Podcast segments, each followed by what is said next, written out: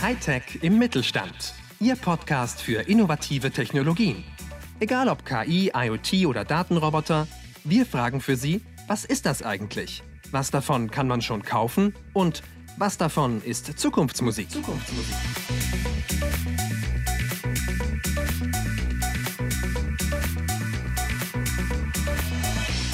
Liebe Hörerinnen und Hörer, wir begrüßen Sie ganz herzlich zur neuen Folge unserer Podcast-Reihe Hightech im Mittelstand.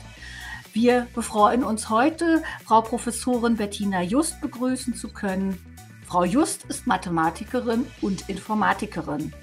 Sie unterrichtet aber nicht nur diese beiden Fächer, sondern sie leitet auch das Zentrum für Quantencomputing an der Technischen Hochschule Mittelhessen und sie hat im Rahmen von Transmit ein Netzwerk für Quantencomputing mitgegründet. Ihr Ziel ist es, Quantencomputing so zu unterrichten, dass es auch für diejenigen verständlich ist, die keine Spezialkenntnisse in Mathematik, Physik und Informatik haben. Letzteres trifft sicher nicht nur auf uns, sondern vermutlich auch auf viele von Ihnen, liebe Hörerinnen und Hörer, zu. Und deshalb freuen wir uns heute sehr, Ihnen, Frau Just, Löcher zu diesem schwierigen Thema in den Bauch fragen zu dürfen. Wir, das sind Julia Rettig und ich, Ute Juschkus. Herzlich willkommen, Frau Just. Hallo, Frau Juschkus und hallo, Frau Rettig. Ich freue mich, freue mich auch sehr, hier zu sein Quantencomputing ist mir ein Herzensanliegen, auch die Anwendung für die Industrie. Das machen ja die Fachhochschulen, die technischen Hochschulen. Genau, aber bevor wir uns mit der Anwendung beschäftigen, erstmal die Frage, was ist eigentlich Quantencomputing und wie funktioniert das? Genau, also Quantencomputing ist zurzeit in aller Munde.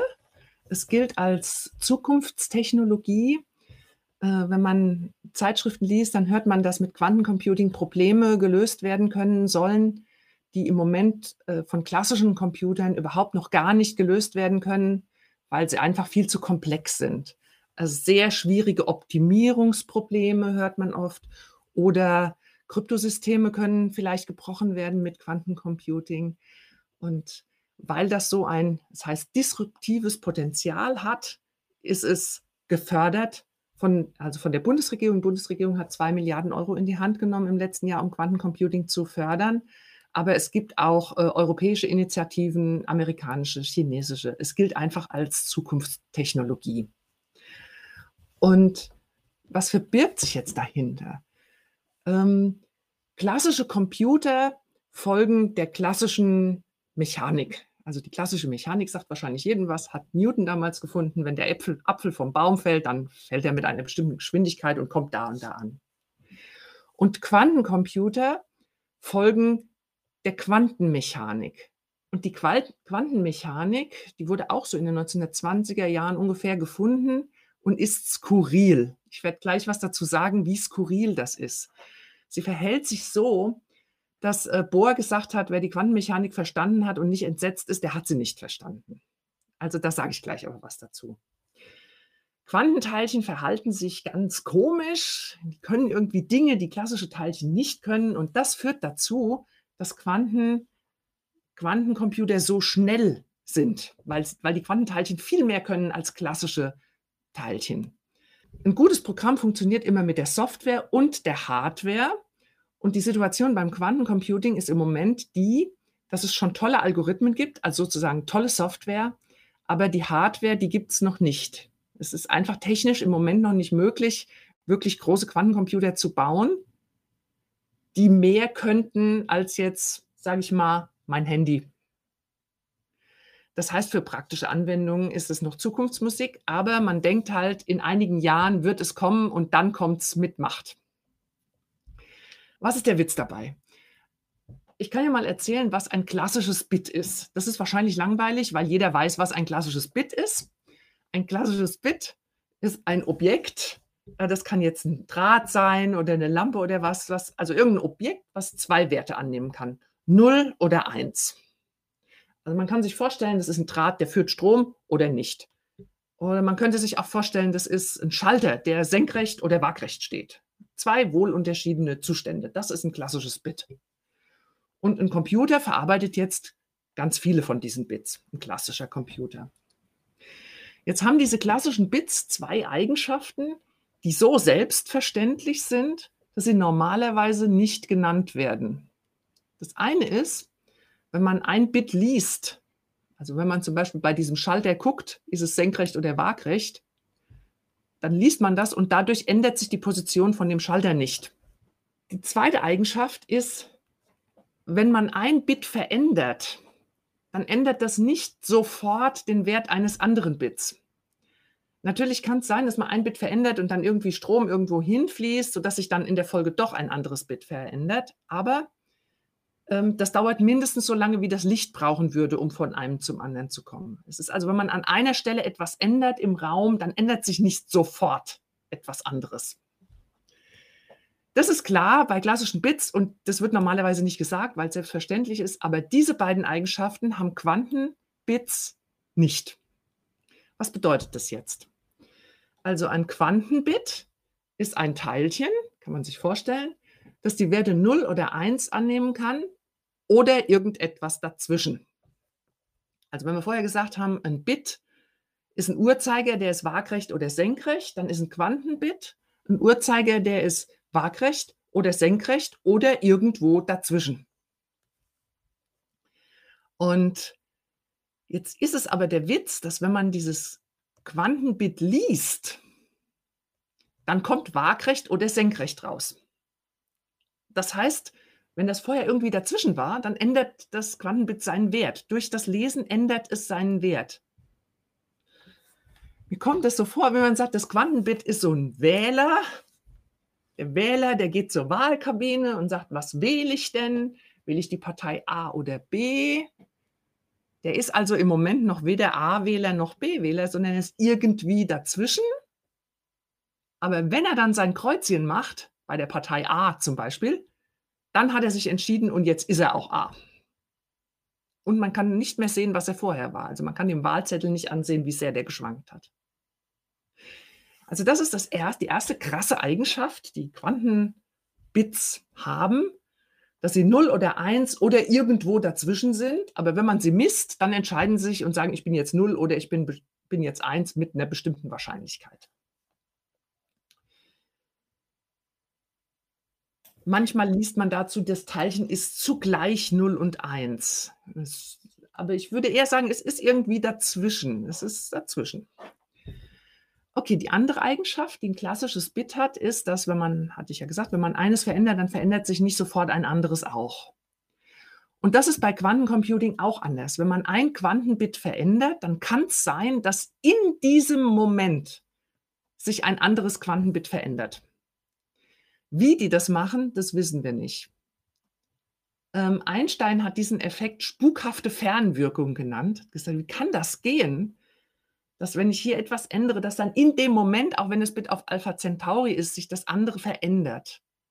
Aber das tut's halt. Also es ist immer wieder bestätigt, nie widerlegt worden. Und das ist das, wo, wo die Menschen, die die klassische Mechanik kennen, sagen, das, das kann ich mir überhaupt nicht vorstellen. Ja, das, wer das verstanden hat, der hat es nicht verstanden in seinen Auswirkungen. Das ist wirklich, das ist so, diese Verschränkung ist eigentlich die Essenz der Quantenmechanik. Haben Sie dafür ein Beispiel, weil das ist noch relativ abstrakt? Ja, also das einzige Beispiel aus der praktischen Welt, was mir einfällt, ist, wenn, wenn jetzt Prinz Charles in Australien ist und äh, seine Mutter, die Queen, ist in England und wenn die stirbt, dann ist er in diesem Moment König, okay? Also sein Zustand ändert sich in dem Moment, wo sich der Zustand seiner Mutter ändert. Das ist ein bisschen makaber vielleicht das Beispiel, aber ich weiß echt kein besseres. In diesem Moment ändert sich seins, ähm, ohne dass er es selber übrigens schon weiß. Aber ja. es passiert in dem Moment. Und so ist es mit den Quantenteilchen auch.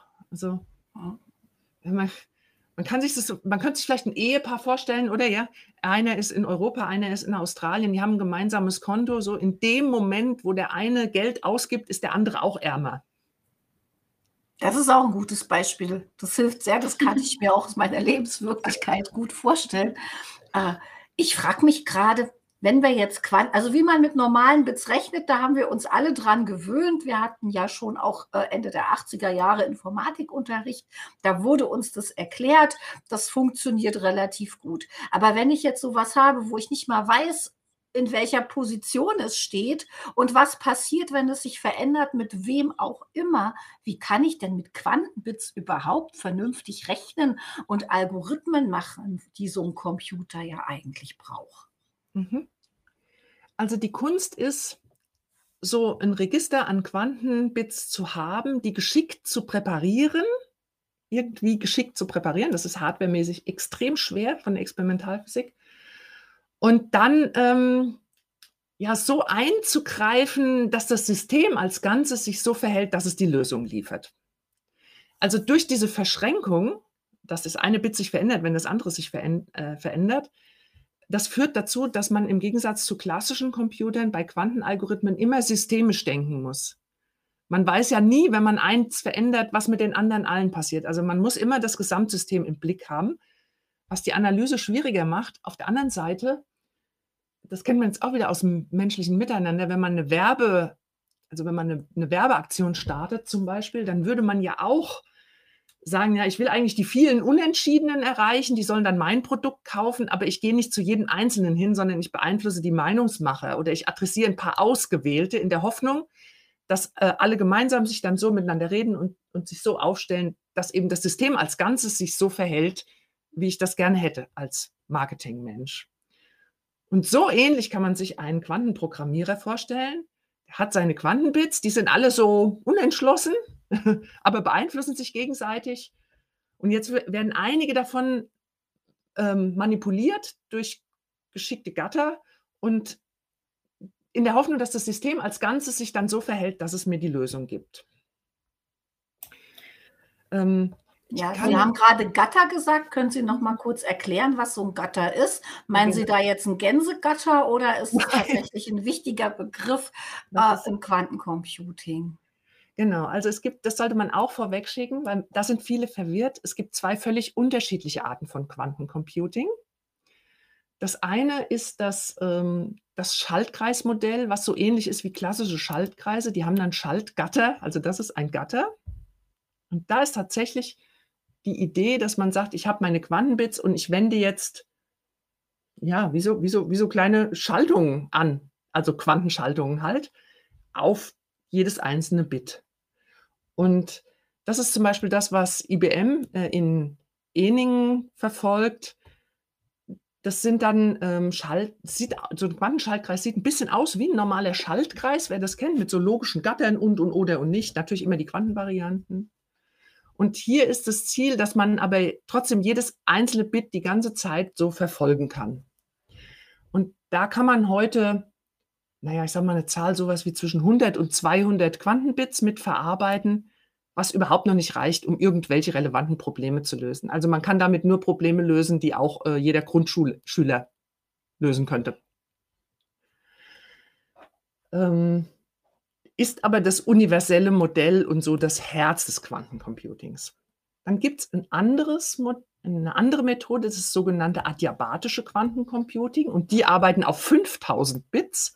Deswegen, wer sich manchmal gefragt hat, äh, was ist denn der Unterschied? Die einen sind froh, dass sie 200 haben, die anderen erzählen von 5000. Kann das sein? Ähm, und das adiabatische Quantencomputing funktioniert ganz anders. Da wird nämlich ein System auch präpariert mit, äh, mit kleinen Quantenbits. Das Quantenbit ist hier immer eine Schleife, in der ein Strom fließen kann, im Uhrzeigersinn oder gegen den Uhrzeigersinn. Also das ist das Bit. Am Anfang fließt da kein Strom, aber dann im, im Uhrzeigersinn oder gegen den Uhrzeigersinn. Da entscheidet sich das. Und das kann man präparieren und dann kühlt man es auf den absoluten Nullpunkt runter und dann passieren zwei Dinge. Erstens, es entsteht Supraleitung, das heißt, es entsteht ein Stromfluss. Das heißt, die Quantenbits entscheiden sich durch diesen Abkühlungsprozess, in welche Richtung jetzt der Strom in ihnen fließt. Das ist das Erste. Und das Zweite, und das ist der Witz, das System als Ganzes löst ein Optimierungsproblem. Es will nämlich in den Zustand niedrigster Energie. Das wollen alle Systeme. Und wenn man als Anwender jetzt zufällig ein Optimierungsproblem hat, was man in die Form bringen kann, dass es so ein Energieminimierungsproblem ist, dann macht das System das für einen. Und wenn man ein Optimierungsproblem hat, was anders aussieht, dann muss man es eben umformulieren. Das sind die beiden Arten. Und äh, Quanten, also adiabatische Quantencomputer, die können inzwischen Sachen, wo ich mal sagen würde, naja, also Probleme lösen, würde ich mal sagen, vielleicht fünfte Klasse oder fünfte Schulklasse mit der Hand. Können ein bisschen mehr im Moment, aber immer noch nicht spektakulär. Genau, also ich fasse mal zusammen. Momentan kann man so einen Quantencomputer noch sehr gut durch Grundschüler oder Fünfklässler ersetzen, aber es hat natürlich Potenzial, weil die Technik ist halt im Moment noch kompliziert und äh, auch teuer. Ne? Also Kühlen auf den absoluten Nullpunkt habe ich auch in meinem Chemiestudium gelernt. Lernt ist teuer. Aber ich wollte noch mal fragen zur Funktionsweise dieser adiabatischen Quantencomputer. Wenn ich das jetzt programmiere, ich meine das mal so in Anführungsstricheln, dann muss ich vor allen Dingen bei der Kreation des Ausgangssystems mein Gehirnschmalz verwenden. Habe ja. ich das richtig verstanden? Und ja. dann kühle ich das ganze Ding ab und dann gucke ich mal, was hinterher rausgekommen ist und finde dann heraus, ist es jetzt ein taugliches Ergebnis für mein Problem oder nicht. Und wenn es das nicht so ist, muss ich entweder mein Problem verändern, dass es mit Quantencomputing gelöst werden kann, oder wieder nochmal eine neue Ausgangssituation basteln mit den ganzen Schleifen, die super winzig sind und super klein, würde ich mal sagen. Weil sonst hat es ja nichts mit Quanten zu tun. Genau. Wobei jetzt die Frage ist, wer was macht. Ja. Also niemand auf der Welt erwartet, dass, dass künftig irgendwie in 20 Jahren jeder in seinem Handy einen Quantencomputer hat. Dazu mhm. ist die Technik zu schwierig. Diese Quantenteilchen sind derartig empfindlich, das erwartet niemand. Es wird allgemein erwartet, dass es auf der Welt einige wenige Quantencomputer gibt und zum Beispiel Amazon hat dann vielleicht einen und Google und ja, IBM hat ja auch einen und dass man da Rechenzeit kaufen kann. Und als Anwender wird man über das Internet auf diese Quantencomputer zugreifen können und die Quantencomputer werden eine Oberfläche haben, so eine Schnittstelle, wo jetzt ähm, der Anwender, der sein Optimierungsproblem hat, das entsprechend umformuliert, so wie es einem die Oberfläche sagt, wie es sein muss, also dass es auf den Quantencomputer kann, aber der Anwender selber wird es nicht auf dem Quantencomputer tun. Das heißt, das wird gekauft. Als, genau, also wäre ich jetzt ein kleines oder mittelständisches Unternehmen und will, ich weiß auch nicht, vielleicht ein Logistikproblem lösen oder sowas, könnte ich mir jetzt vorstellen, so Route optimieren, vielleicht sowas? Mhm, genau. Genau, Sehen. dann würde ich mir das einkaufen. Also die, die Rechenzeit würden Sie sich einkaufen. Man genau. kann sich, als Unternehmen kann man sich vielleicht vorstellen, wenn man schon mit so High-Performance-Computing zu tun hat, dass man jetzt auch schon irgendwie große Probleme auf einem superschnellen, hochparallelen Rechner laufen lässt. Den hat man ja normalerweise auch als mittelständisches Unternehmen hat man den nicht selber bei sich stehen. Nur die ganz großen, also wie jetzt zum Beispiel Deutsche Bundesbahn oder, oder T-Systems, die haben eigene Rechner. Aber die mittelständischen Unternehmen haben ja auch keinen High-Performance-Computer selbst, sondern die kaufen sich da die Rechenzeit bei irgendeinem Anbieter ein. Und so wird es auch mit den Quantencomputern sein. Okay, das heißt aber für Stand heute lohnt sich da noch nichts einzukaufen, weil das einfach noch nicht so weit ist. Ja, also es lohnt sich noch nicht heute, ähm, wenn, man, wenn man die Hoffnung hat, dass man echte Probleme damit schon lösen kann. Ähm, was sich aber lohnt, ist eventuell Know-how-Aufbau schon, weil das ist so eine andere Denke, dass man nicht mal zwischen zwölf und Mittag so auf den Zug aufspringen kann. Also es wird nicht so sein, mhm. dass man dann irgendwie sagt, ja, bis jetzt habe ich, äh, hab ich meine Programme auf, einem, äh, auf so einem hochparallelen, schnellen Rechner laufen und dann wird es eben einfach umgehängt und ich merke davon gar nichts. So nicht. Also auf diesem ganzen langen Weg vom Anwender über die Programmierung bis zum Schluss über die Hardware müssen schon einige Weichen umgestellt werden, wenn es schnelle Quantencomputer gibt. Und die schnellen Quantencomputer, wenn die kommen, wo jeder glaubt, die kommen so in drei bis fünf Jahren vielleicht, die können dann plötzlich schnelle Optimierungsprobleme lösen, zum Beispiel. Also die können äh, größere Optimierungsprobleme lösen, als man bis jetzt kann. Und wenn man als Unternehmen dann erst anfängt, sich mit dem Thema überhaupt zu befassen, ist es, glaube ich, schlecht, weil so schnell kommt man nicht rein. Außerdem wird es dann einen riesen Ran geben. Ich würde eher sagen, man guckt jetzt mal seine Geschäftsprozesse an und fragt sich, habe ich denn große Optimierungsprobleme zu lösen? Kommt es bei mir vor, dass ich, lösen Sie große Optimierungsprobleme in Ihrem Geschäft? Äh, zum Beispiel, wer Medizin entwickelt, da werden äh, Moleküle simuliert, sowas oder Logistikprobleme. Und wenn dem so ist, dann würde ich mal empfehlen, so ganz langsam ein Auge darauf zu werfen und mal ein bisschen zu üben. Also man kann jetzt schon übers Internet einfach zugreifen auf Quantencomputer und es, wenn man mit ganz kleinen Problemen anfängt, ist es auch kostenlos. Also einfach schon so ein bisschen Know-how aufbauen. Es gibt auch, also alle möglichen Leute bieten jetzt Kursen an, Fraunhofer bietet Kurse und Schulungen an. Aber ich denke mir, man muss eben gucken, wie viel Zeit man da rein investieren will. Aus meiner Sicht kann man auch im ersten Schritt heute mal einfach eine Stunde oder zwei investieren und die Geschäftsprozesse angucken. Und dann stellt man vielleicht fest, aha, da müsste ich hingucken, da und ich gucke nächstes Jahr wieder.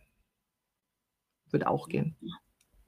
Aber das Leistungsversprechen vom Quantencomputing in der Zukunft ist, dass es A, größere Optimierungsprobleme lösen kann als heute so ein High-Performance-Computer und dass es große Optimierungsprobleme auch deutlich schneller lösen kann als heute ein High-Performance-Computer. Genau. Das hängt ja sozusagen zusammen. Die großen Optimierungsprobleme, die können ja heute von den High-Performance-Computern nicht gelöst werden, weil es einfach zu komplex ist. Es gibt so viele mögliche Lösungen, dass High-Performance-Computer nicht in der Lage sind, die alle in vernünftiger Weise abzusuchen. Und das können Quantencomputer, weil die halt so, das, so sich als natürliches System sozusagen auf das Optimum einschwingen. Die machen das einfach. Das ist jetzt sehr Handwave, aber ja. Also das Versprechen von Quantencomputern ist, dass sie viel größere und kompliziertere Optimierungsprobleme lösen können werden, als alle Computer, die es bis jetzt gibt. Weil die, äh, die, die jetzigen Computer könnten das auch lösen, aber die würden halt irgendwie 100 Jahre brauchen und damit ist es halt nicht, nicht mehr sinnvoll. Jetzt habe ich noch eine andere Frage. Wir haben ganz am Anfang auch über Krypto gesprochen. Und jetzt haben wir viel über Optimierungsprobleme gesprochen. Gibt es denn auch in dem Kryptobereich Anwendungsmöglichkeiten? Genau. Ja, gibt's. Und das sind so die beiden Säulen. Das eine ist Optimierung oder überhaupt Berechnungsprobleme schnelle, äh, schnell lösen, die von der Komplexität her einfach heute noch gar nicht gelöst werden können. Und die andere Säule ist diese Kryptographie und Kommunikationsecke. Ähm, das, also die Basis von Quantenkommunikation ist erstmal, dass man da abhörsicher kommunizieren kann. Weil, wenn jetzt zum Beispiel ich zu Ihnen, Frau Rettich, eine, ein Quantenbit schicke und jemand lauscht an der Leitung, der lauscht, die Frau Juschkus lauscht gerade. Ja, das heißt ja, Sie, Sie, Sie, Frau Juschkus, wenn Sie gucken wollen, Sie müssen dieses Quantenbit, was da fließt, ja irgendwie anfassen es hilft ihnen ja nicht, sie müssen es ja angucken. Und dadurch ja. verändert sich das schon so empfindlich, wie es ist. Ja, verflixt, ja. ja. Da nützt mir das da nichts, ne? weil die Julia das dann merkt. Genau. Dass ich gelauscht genau. habe, weil sie ein ganz anderes Quantenbit bekommt als äh, sonst, wenn ich es nicht angetatzt, an, angetupst hätte. Genau. Ja. Genau. Das ist mhm. so das Herz der mhm. abhörsicheren Kommunikation, dass die Frau Rettich und ich gelegentlich mal sagen, ich habe das Quantenbit geschickt. Ist das denn auch angekommen? Und wenn die Frau mhm. Rettich sagt, nee, da habe ich ein ganz anderes gekriegt, dann sagen wir, oh, da war einer in der Leitung. Ja. Also das ist so, dass man abhörsicher kommunizieren kann. Das ist natürlich sehr reizvoll, das aber ja, das, das wird teilweise auch schon gemacht, ist aber nicht verbreitet, weil man braucht halt irgendwie einen Quantenkanal, Glasfaserkabel oder so. Das zweite ist, ähm, die Basis von dem RSA-Schema. RSA-Schema ist die heutige Internetkryptographie. Also alles, fast alles, was heute verschlüsselt wird, wird mit dem RSA-Schema verschlüsselt. Und das RSA-Schema funktioniert so, dass man sagt, ja, das basiert auf dem Faktorisierungsproblem. Kann ich mal kurz sagen, wenn man zwei Zahlen miteinander mal nimmt, drei, zwei dreistellige Zahlen miteinander mal nimmt, das ist einfach, kann zwei dreistellige Zahlen kann jeder schnell mal eben ausrechnen. Da kommt eine sechsstellige Zahl raus. Wenn ich Ihnen aber eine sechsstellige Zahl gebe und sage, finden Sie mal die beiden Faktoren, dann ist es gar nicht klar, wie das gehen soll. Also wenn ich, ich habe jetzt keine Vorbereitung, wenn man sagt, ich, 524.317. Ja, keine Ahnung. Muss man durchprobieren. Und das ist die Basis, dass eben Multiplizieren leicht ist, aber das Umgekehrte, die Faktoren finden, ist schwer. Das ist die Basis von dem Internetverschlüsselungssystem RSA, dass nur der rechtmäßige Besitzer eben die Nachricht lesen kann, weil nur er die Faktoren findet. Und jetzt gibt es einen Quantenalgorithmus, der ist ganz berühmt von Peter Shaw aus den 1990er Jahren, der übrigens Quantencomputing auch äh, berühmt gemacht hat. Vorher haben das nur einige wenige gemacht. Der, ähm, der kann faktorisieren, der kann schnell faktorisieren. Das heißt, wenn es einen Quantencomputer mal gibt, einen schnellen, dann kann die Internetkryptographie gebrochen werden. Und zwar nicht nur das, was aktuell liegt, sondern auch all die Daten, die verschlüsselt irgendwo äh, abgelegt sind, mit dem RSA verschlüsselt, die kann dann jeder lesen. Und das ist natürlich dramatisch. Darum interessieren sich die, äh, alle Unternehmen, die mit Kommunikation zu tun haben, Telekommunikation zum Beispiel, äh, interessieren sich sehr für Quantencomputing. Als mittelständischer Unternehmer würde ich jetzt aber sagen, wenn ich nicht selber meine äh, Telekommunikationssoftware mache, sondern wenn ich die einkaufe, zum Beispiel, keine Ahnung, bei der Telekom, dann kann man, kann man sich darauf verlassen, dass, dass die das schon im Blick haben und Produkte anbieten werden, wenn es wirklich spruchreif ist. Das ist ja aber dann auch so ein Suchfeld für KMU, wenn sie relativ häufig elektronisch äh, Daten übermitteln, zum Beispiel eben auch Konstruktionsdaten für innovative Produkte oder so, dann macht es durchaus Sinn, mal zu gucken, ob der Kommunikationsanbieter, über den ich das mache, denn da auch schon auf einem guten Weg ist in mhm. Richtung, ich sage jetzt mal Quantenkryptographie, Verschlüsselung über diese Quantentechnologie, weil das einfach deutlich sicher ist und längensicherer ist als das, was wir momentan an Verschlüsselungsverfahren einfach auf der Welt haben. Ja, hm. das stimmt. Jo. Ja, das sind so die beiden Zukunftswelten mit, äh, mit Quantenkryptographie und Quantenkommunikation, dass es abhörsicher geht, aber und das andere ist das Thema, dass man sehr schwierige Probleme plötzlich wird lösen können, hm? was eben auch den Codebreakern hilft. Außerdem gibt es noch Quantenmesstechnologien, äh, Quantensensorik. Da ist Deutschland schon relativ weit. Das wissen aber die Unternehmen, die beteiligt sind. Also die Messgeräte bauen mit die auf Quantenmechanik äh, basieren. Ich leider kann dazu, dazu kann ich wenig sagen, weil das ist so in der Hardware, das ist nicht mein, mein Spezialgebiet. Ich, bin eher für das Quantencomputing zuständig. Ja. Ja, erstmal dickes Danke, Frau Professor Just. Äh, Julia, lass uns mal kurz überlegen, haben wir noch Fragen, die wir im Namen der Hörerinnen und Hörer stellen wollen? Fällt uns da noch was ein? Vielleicht, äh, Frau Just, wenn Sie allen Hörerinnen und Hörern eine kleine Take-Home-Message noch zusammenfassen könnten, was wäre das? Das wäre, machen Sie mal ein Gedankenspiel und überlegen, wenn jetzt plötzlich ein schneller Quantencomputer vom Himmel fiele und der ist plötzlich da und man kann ihn nutzen, die Konkurrenz kann ihn auch nutzen. Was würde das für Sie bedeuten? Also haben Sie kritische äh, Kommunikationsanwendungen? Haben Sie Optimierungsprobleme, wo Ihr Geschäft wirklich viel besser laufen würde, wenn Sie größere, noch größere Optimierungsprobleme lösen können? Oder sonstige, haben Sie ko sonstige komplexe Berechnungsprobleme, wo Sie im Moment schon an Ihre Grenzen stoßen, was aber gut wäre, wenn, das noch, wenn, man, wenn man noch größer und mehr rechnen könnte? Wenn das so ist, dann würde ich mir die Geschäftsprozesse mal angucken und vielleicht einen Berater dazu holen ähm, und einfach mal überlegen, was wäre denn das Gedankenspiel, wenn, wenn das jetzt plötzlich ginge? Was würde das bedeuten? Weil dann wissen Sie, was die Zukunft bringt. Das klingt ja. spannend. Ja, ja herzlichen Dank. Ich habe auch gerade den Impuls zu sagen, das ist ein super Schlusswort. Ja, dass wir alle, alle Hörerinnen und Hörer haben ihre Hausaufgabe. Sie können sich mal äh, eine kleine Gedankenreise machen, wie das ist, wenn der Quantencomputer plötzlich im äh, Chefbüro steht und ein freundlich angrinst. Und mir bleibt gar nichts weiter übrig, als Ihnen, Frau Professorin Just, herzlichen Dank zu sagen. Sie haben uns ein kompliziertes Thema so gut erklärt, dass ich jetzt das Gefühl hätte, ich könnte es zumindest heute Nachmittag meinem Nachbarn auch noch erklären. dickes Danke, dass Sie da waren. Vielen Dank an Sie für die Einladung. Es hat unheimlich viel Spaß gemacht.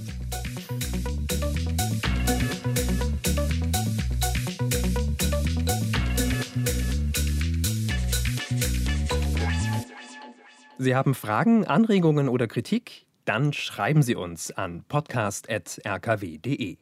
Mehr von uns finden Sie auch auf unserer Website rkw-kompetenzzentrum.de und natürlich auf der Podcast-Plattform Ihres Vertrauens.